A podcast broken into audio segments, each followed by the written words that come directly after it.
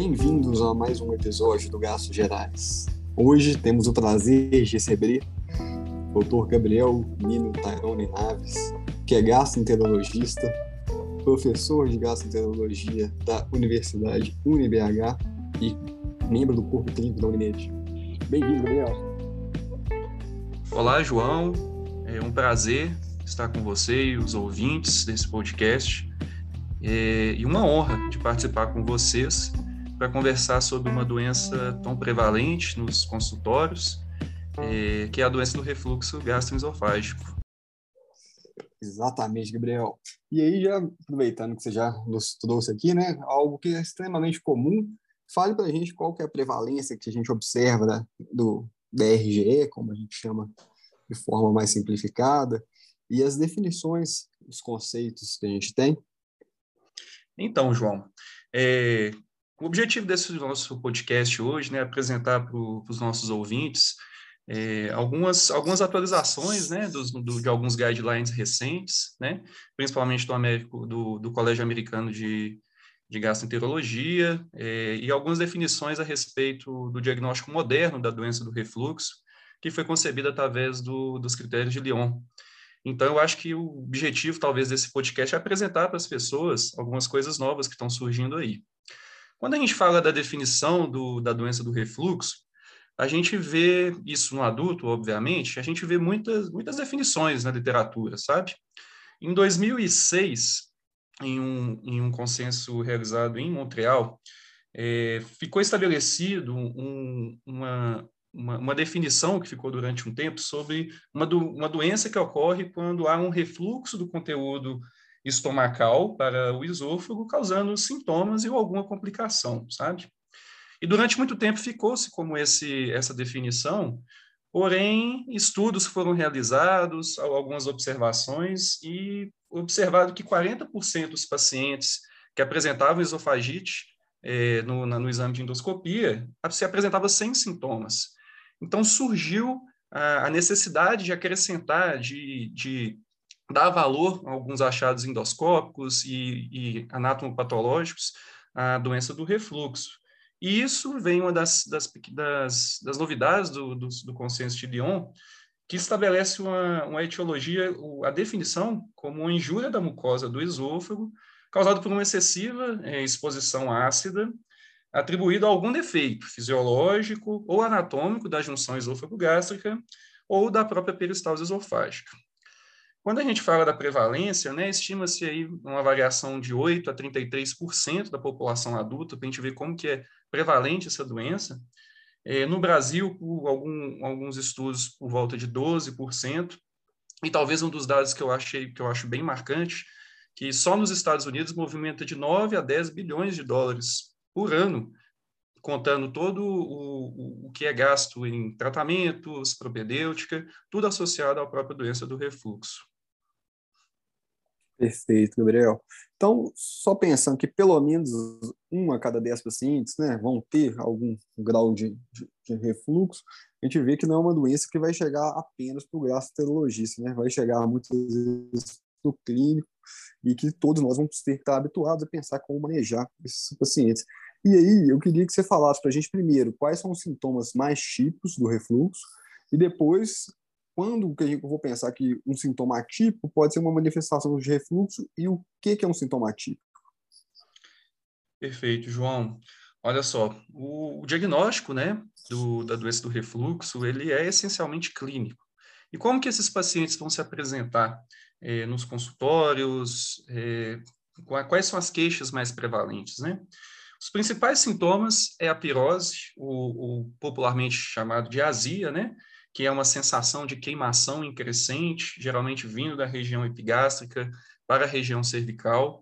É, sintomas geralmente pós-alimentares, mas que podem manifestar também em jejum. É, a regurgitação ácida e a salivação. Esses são os principais sintomas, né? Obviamente que a gente tem os sintomas atípicos também da doença do refluxo, que podem ser classificadas como as manifestações é, extraesofágicas, e aí a gente pensa um pouquinho, por exemplo, na tosse, quando a gente tem um comprometimento da árvore respiratória. É, Ah, e também a, as, as manifestações atípicas relacionadas ao próprio esôfago, né? Rouquidão, pigarro, eh, laringite, faringite, eh, e algumas outras que são mais raras ainda, igual alguns pacientes têm exacerbação de quadros asmáticos. Eh, e a gente vai ver mais para frente, inclusive nessa nossa discussão, que muitas, muitos desses sintomas atípicos, que são os mais difíceis da gente caracterizar, a gente vai relacionar a doença do refluxo quando a gente acha um substrato anatômico, morfológico, funcional nos exames de propedêutica que justificam esses sintomas. Ou então, muitas vezes a gente, é, com o próprio teste terapêutico, mesmo achando que uma tosse crônica pode ser associada a um refluxo, por exemplo, com o teste terapêutico e a melhora dos sintomas, faz, faz um diagnóstico retrospectivo da, da, desses sintomas atípicos. Mas, principalmente, a regurgitação ácida e a pirose são os principais sintomas. Perfeito, Gabriel. E aí, assim, uma vez tendo a suspeita clínica, vamos colocar até aquele paciente que chega um quadro mais clássico, né, de uma pirose pós-alimentar, que às vezes intensifica ao deitar, como é que eu colocaria isso? Você mesmo comentou que o diagnóstico inicialmente seria mais clínico. Como é que eu colocaria o fluxograma diagnóstico barra tratamento inicial? É, João, o, com, a, com, o advento da, das, dos novos exames propedêuticos, né, é, a gente começa a falar no que a gente chama de diagnóstico moderno da doença do refluxo. E como é que surgiu essa necessidade né, de ter um diagnóstico moderno? Principalmente por causa dos pacientes com sintomas atípicos da doença, é, e que e principalmente dos pacientes refratários que não não respondiam à terapia e por causa disso foi se necessitava-se de um de exames, de alguma coisa que desse substrato ao diagnóstico do refluxo e ajudasse nos diagnósticos dif diferenciais. É, quando a gente olha esses critérios de Lyon, que fala muito desse diagnóstico é, moderno da doença do refluxo, né, ele, ele valoriza muito a necessidade de, de confirmação de um refluxo ácido, ou seja, que toda essa propedêutica que foi que, que surgiu tinha quais, quais desses, desses, exames aumentavam a chance de a gente estar diante da doença do refluxo gastroesofágico, ok?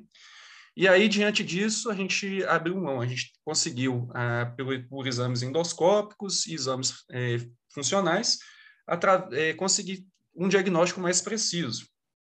E o que, que esse critério ele estabelece para a gente? que no, de todos os dos, das armas propedêuticas que a gente tem para confirmar o diagnóstico, a endoscopia, quando ela vem apresentando um esofagite moderada a grave, ou seja, com grau de Los Angeles C e D, ou com a pH-metria com exposição ácida acima de 6%, a gente tem uma grande chance de estar diante de um paciente com doença do refluxo gastroesofágico. Ao contrário disso, por exemplo, uma pH-metria com tempo de exposição menor que 6%, ou com menor, ou com menos que de 40 episódios de refluxo, refluxos confirmados no, no exame de pH-metria 24 horas, a gente tem que pensar nos nossos diagnósticos diferenciais. Então, eu queria falar primeiro desses critérios de Lyon, porque é o que tem, talvez, aí, talvez uma novidade para, os nossos ouvintes, né? Que é a ajuda que esses exames propedêuticos vão, vão dar no diagnóstico da doença. Porém, quando a gente pensa mais de um modo prático, né, eu acho bem interessante como que o Colégio Americano de Cirurgiões, no novo guideline que foi lançado agora no final de 2021, ele fornece para a gente um fluxograma de investigação diagnóstica é, que acho que está mais na nossa realidade, porque ele valoriza mais o, a resposta terapêutica como guia de diagnóstico. Então, como é que funciona isso? Nos pacientes que não possuem sintomas de alerta, e o que, que eu chamo de sintomas de alerta? Emagrecimento, hematêmese, é, é, disfagia esofagiana progressiva ou de instalação súbita. Ou seja, nesses pacientes, principalmente jovens sem comorbidades, é, a gente está autorizado é, a fazer um trial de inibidor de bomba de próton, que é o cerne da, do tratamento do refluxo, e ele vai nos ajudar e nos auxiliar, inclusive, para fazer o diagnóstico. Então, nesse, nesse grupo de pacientes, é, a gente está autorizado a fazer o uso do IBP durante oito semanas, o preconizado, ok? Em dose habitual, e avaliar os sintomas do paciente após esse período. Se existe uma remissão completa dos, dos sintomas, é, após esse período de teste, é, a gente faz o diagnóstico retrospectivo de doença do refluxo e tenta a retirada gradual da, da medicação. Nesse paciente, se a gente tem um retorno do, do, se a gente tem uma desculpa, se a gente tem uma resposta parcial ou uma não resposta a esse a esse a esse, a esse trial de BP que foi realizado, aí sim o nosso próximo passo é realizar uma endoscopia para ver se a gente tem um substrato anatômico que justifica esse refluxo, além do, dos, dos outros diagnósticos diferenciais. Fiz essa endoscopia, vi que tem esofagite erosiva, grau moderado grave, grau B, C ou D, ou uma instalação de uma metaplasia, um Barrett acima de 3 centímetros, a gente faz o diagnóstico de doença do refluxo e tenta otimizar o tratamento. Se esses achados não são é, encontrados, a gente ainda não cons conseguiu confirmar a exposição ácida, e aí a gente vai lançar a mão da pH-metria ou da pH-impedanciometria, principalmente para os diagnósticos diferenciais. É, então, esse é o, o, um dos, a parte do fluxograma dos pacientes que possuem ah, algum tipo de resposta, ok? No paciente que não tem resposta à terapia inicial nenhuma, ou seja, ele não, não, você, a gente começou o IBP e ele não teve nenhuma resposta, a gente não precisa esperar o, esse trial terminar. A gente está autorizado a realizar a endoscopia, achar, ver se tem esses achados de esofagite e seguir o fluxograma conforme eu falei para os pacientes com resposta parcial.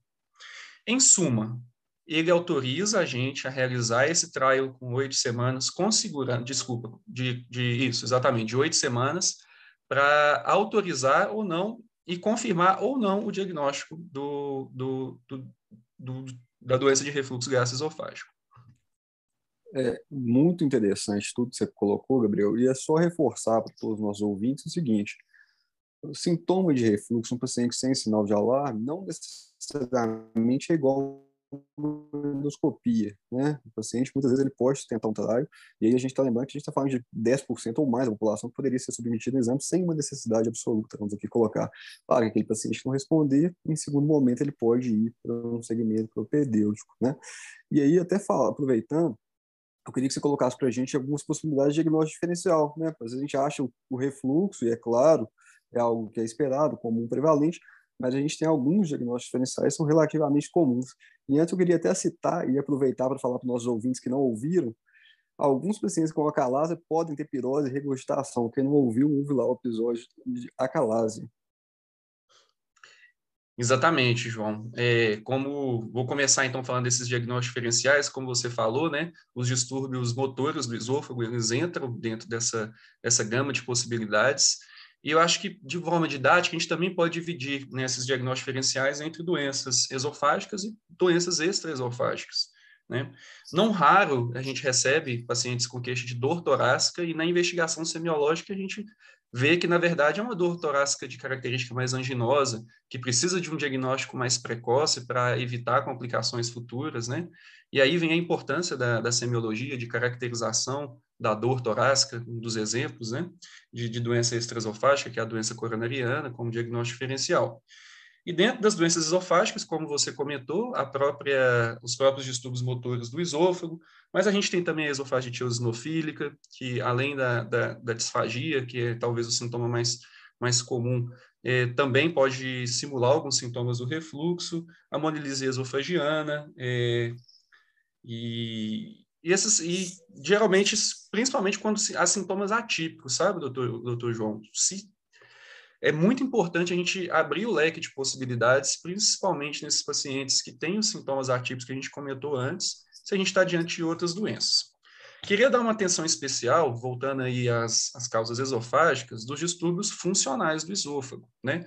E aí entra a, a pirose funcional e o esôfago hipersensível, né? Onde a gente vai ter a, a pH-metria e a pH-impedanciometria como como armas para propedêuticas para fazer esse diagnóstico diferencial. Lembrando que na pirose funcional a gente tem episódios relatados de, de refluxo eh, que ocorrem na ausência da evidência de, de, de, episódios, né, pela, pela pH-metria, sem esofagite ou nenhum distúrbio de motilidade associado, né? Ao contrário do esôfago hipersensível, onde a gente não tem o refluxo patológico, porém, durante a pH-metria, nos episódios de refluxo fisiológico, existe uma correlação positiva com a sensação, com a sintomatologia do paciente. São distúrbios funcionais é, que precisam dessa atenção especial, porque existe um outro manejo é, é de tratamento, né? E deve fazer parte desse nosso, dessa nossa gama de possibilidades. É, isso é interessante porque a gente vê, né, que o Gabriel é muito prevalente, às vezes dá a impressão, algumas vezes, que pode ser tão prevalente quanto o próprio refluxo em si, né? É, e o, paciente não pode deixar de ser tratado e, e ouvido. E uma vez que a gente tem um diagnóstico lá de refluxo, o tratamento, como é feito? O tratamento básico, não pensando naquele paciente que é, é refratário. O tratamento inicial do refluxo, você já até começou a comentar, né? Correto. É, eu acho que o tratamento do paciente refratário ou do, do, do, refluxo de, de, difícil controle, né? Eu acho que esse é tema, inclusive, até um próximo podcast, fica aí a, a dica para a gente ter uma, Valeu, um outro episódio, né? Mas vamos falar do tratamento, né? Que é preconizado, que é o que está na base é, do nosso é, de todas as possibilidades que a gente tem para conseguir reduzir o sofrimento, toda a morbidade além de evitar, né, nos pacientes que já começam a desenvolver metaplasia, é, é, esofagite grave, né, que precisam de uma inibição ácida mais importante. Então, eu gosto de dividir também o tratamento, João, em, em medidas não farmacológicas, farmacológicas e o tratamento cirúrgico, né? São, para mim, as, as, a base né, de, desse, do tratamento da doença. Quando a gente fala em medidas não farmacológicas, é, o último guideline do, do, do, Colégio Americano, ele coloca uma ênfase muito grande na perda de peso nos pacientes com sobrepeso é, e obesidade, com uma recomendação forte, inclusive, para esses pacientes. Ah, evitar alimentação duas a três horas antes de, de deitar, evitar o uso do tabaco e dos seus derivados, é, o evitar o uso dos alimentos gatilho, né, que aí entra a cafeína, os gaseificados, a bebida alcoólica, isso é muito individual, às vezes, para o paciente. E a elevação da cabeceira eh, nos momentos de decúbito. Esses são os principais. Eu gosto sempre de, de deixar um, material para o paciente, né? Às vezes a gente deixa isso pronto no consultório, até com gravuras, desenhos, para que ajude o paciente a lembrar dessas medidas não farmacológicas, que, além do, das, das outras medidas, também são importantes o tão quanto. É, Falando um pouquinho da, da terapia farmacológica, né? Os inibidores de bomba de próton, eles são sim o cerne do tratamento farmacológico. E aí a gente entra em alguns tópicos que eu gostaria de falar dos desses inibidores de bomba, né? É, e, e, quando vem né, essa indicação de início do uso, sempre vem alguns questionamentos, tanto para nós médicos quanto para o paciente. O primeiro é com relação ao tempo. Qual que é o tempo de uso dessas, desses inibidores de bomba? Né? Nos pacientes sem evidência de esofagite erosiva, Barrett, e que têm sintomas aliviados com a terapia, sempre a recomendação é tentar descontinuar o uso da medicação ou deixar ela sob demanda. Tem, tem, existe essa recomendação de a gente sempre tentar reduzir e deixar sob demanda do paciente que tem um controle adequado dos sintomas. Agora, nos pacientes que, sem dúvida, precisam dessa inibição ácida prolongada, né, é, o ideal é a gente deixar sempre na dose mínima para controle de sintomas ou do controle histológico, endoscópico, nos casos do, dos pacientes com, com lesões mais graves no esôfago associado ao refluxo ácido. Ok? Outra coisa que, que também sempre gera dúvida é qual droga usar, qual IBP usar. Já foram feitos vários estudos comparando diferentes inibidores de bomba de próton, né? É, o, um dos, dos estudos mais pensando na pirâmide de evidências que eu, que eu encontrei, é, são, é uma meta-análise que comparou 10 estudos, comparando diferentes IBPs com desfecho analisado. E esse desfecho é, foi um desfecho secundário, sabe? Uma melhora da esofagite, uma melhora anatomopatológica, e existe até uma, uma, uma, uma tendência um aumento de 5% do risco relativo de aumento do controle dessa esofagite endoscópica com o uso de um IBP em específico, que é o esomeprazol, isso com um número necessário para tratar de, 30, de 25. Isso não mostrou ser clinicamente significativo e as custas de, de, de, de estudos cuja credibilidade podem ser interrogadas, ok? Tanto para isso para mudar a conduta. Então, não, não existe nenhuma evidência robusta que, que fale a favor de um IBP em contraposição a outro. O que a gente tem, e isso sim é comprovado, é alterações que IBPs têm potências diferentes de ação e com relação ao seu metabolismo, né? Farmacodinâmica e farmacocinética de cada um deles, né? Por isso, foi necessário criar uma, uma padronização, isso tanto para questão de, de estudo científico, tanto para ajudar a, a, a nós médicos na prática clínica e foi estipulado que a dose do omeprazol, em 20 miligramas, iria ser considerado em potência a dose 1.0 equivalente, ok? Então, a título de, de ilustração, 30 miligramas de lanzoprazol, por exemplo, equivale a 0,9 dessa, dessa, dessa dose equivalente de omeprazol. 40 miligramas de esomeprazol, por exemplo, já equivale a exatamente 1.0 dessa dose equivalente de omeprazol. Então, isso foi utilizado para a gente ajudar nessa, nessa questão da potência de cada um dos IBPs. Eles têm também outras grandes diferenças. além da potência, a diferença de absorção farmacocinética e farmacodinâmica. Né? A gente tem alguns IBPs de, de, de liberação prolongada ou de dupla liberação, gástrica entérica, aí entra, por exemplo, o deslasoprazol. Isso interessante para pacientes com escapes ácidos durante a noite. É, e os IBPs com metabolização de enzimas que não dependem do citocromo P450 e do P2C19, como o rabeprazol. Alguns pacientes têm características genéticas que fazem com que eles sejam metabolizadores rápidos do IBP. E aí justificaria a gente, às vezes, trocar a classe pensando nessa mudança de metabolismo. Né? Em suma, assim, bem, é, de forma bem resumida, a gente precisa individualizar essa escolha para cada paciente, respeitando as características farmacocinéticas e farmacodinâmicas do fármaco, sendo ela a gente sendo utilizada em dose habitual ou dose dobrada, ok? Ainda no, nesse, nessas outras, nesse, nesse tratamento farmacológico, a gente também tem outras drogas que podem ser utilizadas, ok? Os antihistamínicos, inibidores H2, RA, onde hoje no no mercado a gente encontra mais facilmente a famotidina, ela é claramente inferior aos IBPs no controle dos sintomas do refluxo e não são drogas de primeira escolha.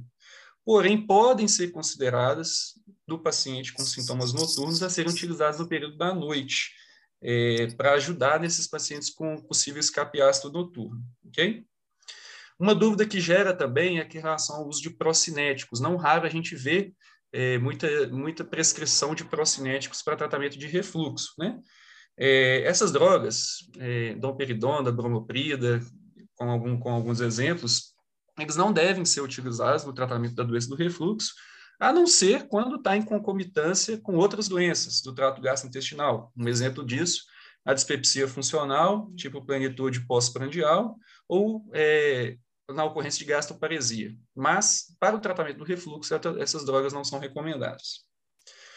O baclofeno né, é, é uma medicação que reduz o relaxamento transitório do esfíncter esofagênico inferior e evita episódios de refluxo. Ele pode ser considerado em alguns pacientes na dose de 5 a 20 miligramas três vezes ao dia, é, com dados objetivos, ou seja, pacientes com dados objetivos que existem escape ácido, que existe escape ácido mesmo com a dose otimizada do IBP, né? Ou no caso dos pacientes que possuem refluxo não ácido, que a gente vai conseguir ver pela pH impedanciometria.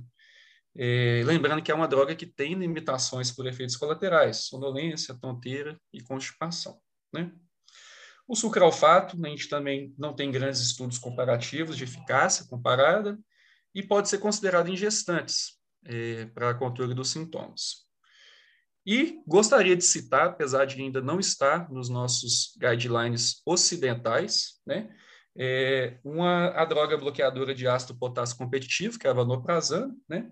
Alguns dados da literatura oriental falam sobre a eficácia comparada de não inferioridade comparado com o uso de BP. É, e, mas a gente ainda não tem isso bem introduzido e bem, bem colocado nos guidelines ocidentais. Porém, nossos amigos japoneses já usam há um bom tempo. É, eu, eu, eu, faço uma recomendação assim individual, sabe, doutor João, é, de avaliar essa droga nos pacientes com uma indicação indubitável de, de, de, de inibição de ácido, né? mas que por algum motivo teve algum efeito colateral grave associado ao uso do, do IBP, né? É, e eu acho que é igual uma nefrite intersticial, algum efeito colateral mais grave, eu acredito que seja um, uma, uma, um lugar aí que o vonoprazana pode entrar e, quem sabe, futuramente ela não entra também como terapia de primeira linha. Ok? E por fim, não menos importante, né, mas Perfeito. muito polêmico. Né? é, eu acho que você já até vai me falar da próxima pergunta que eu iria fazer. Uhum. Que paciente eu posso pensar em encaminhar para cirurgia? Eu encaminho algum paciente para cirurgia? Como é que é esse manejo, Gabriel? Então, será que teremos muitos cirurgiões escutando o nosso podcast? Estou com medo de criar Nós inimizades. Vamos encaminhar para isso. Não, brincadeiras à parte, né? É, existe bastante divergência com relação ao tratamento cirúrgico do, do refluxo, né? É, eu, vou, eu vou mostrar o que, que a gente tem né, dentro dos nossos guidelines mais recentes, né? E o que a gente também vê na prática, que eu acho que é um, um, uma maneira é, correta, na, no meu ponto de vista, da gente pensar nesse, nesse assunto. É, quando a gente joga o, alguns dados, né? O que, que como é que funcionava isso alguns anos atrás? Muitas, muitas vezes o paciente que tinha que era encaminhado para cirurgia anti-refluxo, ele, ele tinha dois perfis. Um que um paciente que tinha um substrato anatômico para doença é, de refluxo, como principalmente uma hernia atal de grande volume, e outro aquele paciente que não respondia ao tratamento clínico, né? Esse segundo grupo, do paciente que não respondia ao, ao, ao tratamento clínico, que eu acho que era a maioria das pessoas que iam, que eram encaminhadas para cirurgia de refluxo, os estudos mostravam que é, a chance de recorrência de sintomas era muito grande mesmo após a terapia de refluxo, ou seja, a refratariedade do tratamento era muito grande. E quando analisava-se isso retrospectivamente, foi visto que, na verdade, isso acontecia porque a gente muitas vezes estava tratando outra doença que não a doença do refluxo. Muitas vezes doenças funcionais e que não iam resolver de qualquer forma com o tratamento cirúrgico, né? E aí, visto isso, é, o, que, que, o que, que a gente vê aí de mais recente que, é, que tenta contornar esse, esse, esse problema que a gente foi, foi tendo do, durante o tempo? É, que o tratamento cirúrgico ele é um tratamento sim, viável e disponível que deve ser considerado nos pacientes com refluxo ácido patológico, porém comprovado. Então, aquele paciente com endoscopia com, com esofagite erosiva grau C e D, é, com hernia atal de grande tamanho e que afeta a qualidade de vida, né? E, e aí sempre vem aquela pergunta, mas, Gabriel, ou para qualquer pessoa, qual que é melhor, cirurgia ou tratamento clínico, né? Algumas pessoas tentaram responder essa pergunta, né? Um, teve uma meta-análise da Cochrane de 2015 comparando a funduplicatura, que é um dos principais tratamentos cirúrgicos, com tratamento clínico medicamentoso, né? E eles usaram os scores de qualidade de vida a, me, a pequeno, médio e longo prazo para avaliar essa, essa, se existe superioridade de um tratamento em relação ao outro, né? E não foi visto é, diferença estatística significativa é, com relação a essa melhora da, da qualidade de vida, comparando um tratamento com o outro. Em contraposição, a gente viu mais é, uma evidência maior de eventos adversos graves nos pacientes com, com tratamento cirúrgico, e aí vai muito da questão do pré-operatório e pós-operatório, que tem as suas complicações que são, que são esperadas, né? É, então, assim, se existe um tratamento superior ao outro, não, acredito que não. Porém, a gente tem que analisar o perfil do paciente. Qual que é o perfil que eu vejo que é candidato a ser oferecido uma cirurgia anti-refluxo de maneira precoce? Aquele paciente jovem, sem comorbidades, ou seja, que vai ter um pé pós-operatório favorável e que não deseja utilizar a droga, que não deseja utilizar o, o, o IBP. Isso, contanto que, obviamente, igual falei, a gente tenha comprovado que esse paciente tem exposição ácida prolongada, né, que, que tem, sem dúvida nenhuma, doença do refluxo. Dentro das, das, das dos, dos, tratamentos cirúrgicos disponíveis, né, eu falei da funduplicatura, mas a gente tem outras, outras modalidades de tratamento endoscópico, cirúrgico, a, o próprio bypass com Y de rua é um tratamento que pode ser utilizado nos pacientes com indicação de cirurgia bariátrica, né, por obesidade, quando está bem indicado. Alguns tratamentos mais inovadores, como o, o, o LIMPS, que é um, um uso de um de uma aba magnética, uma técnica de uma, de uma aba magnética com titânio, né, que é instalada via laparoscópica junto ao, ao esfíncter esofagino. É, e a gente tem também algumas técnicas de, de plicatura sem excisão, que é o que a gente chama de técnica de TIF, que tenta fazer uma, uma, uma aplicatura lá, exatamente localmente na região do esôfago, do, do esfíncter esofagiânico superior, é, sem necessidade de corte. Ele usa, ele usa fixadores patenteados, né? E é uma, uma, uma modalidade de tratamento endoscópico que, que pode estar chegando por aí. Excelente, Gabriel. Muito obrigado pelas explicações. Você gostaria de fazer mais algum comentário final, deixar alguma mensagem para os nossos ouvintes? É, eu queria me colocar à disposição, né? De, acho que na, nos, nos, comentários, na, na, descrição do vídeo, eu vou colocar o meu e-mail e caso alguém tenha que queira conversar, queira trocar uma ideia, tirar alguma dúvida, eu me coloco à disposição e, e, e também agradecer pela disponibilidade, pela, pelo convite. Eu fiquei muito feliz de estar aqui com vocês. É, e, e, parabéns pela iniciativa. O podcast é, é nosso, né? De nós mineiros. E isso eu acho que faz toda a diferença. Muito obrigado. Nós é que agradecemos, foi excelente. Convido a todos para continuar nos acompanhando, tanto nos podcasts quanto pelas nossas redes sociais. Siga lá no nosso Instagram. E o Gabriel também vai interagir conosco por lá, né? Obrigado a todos e até o próximo.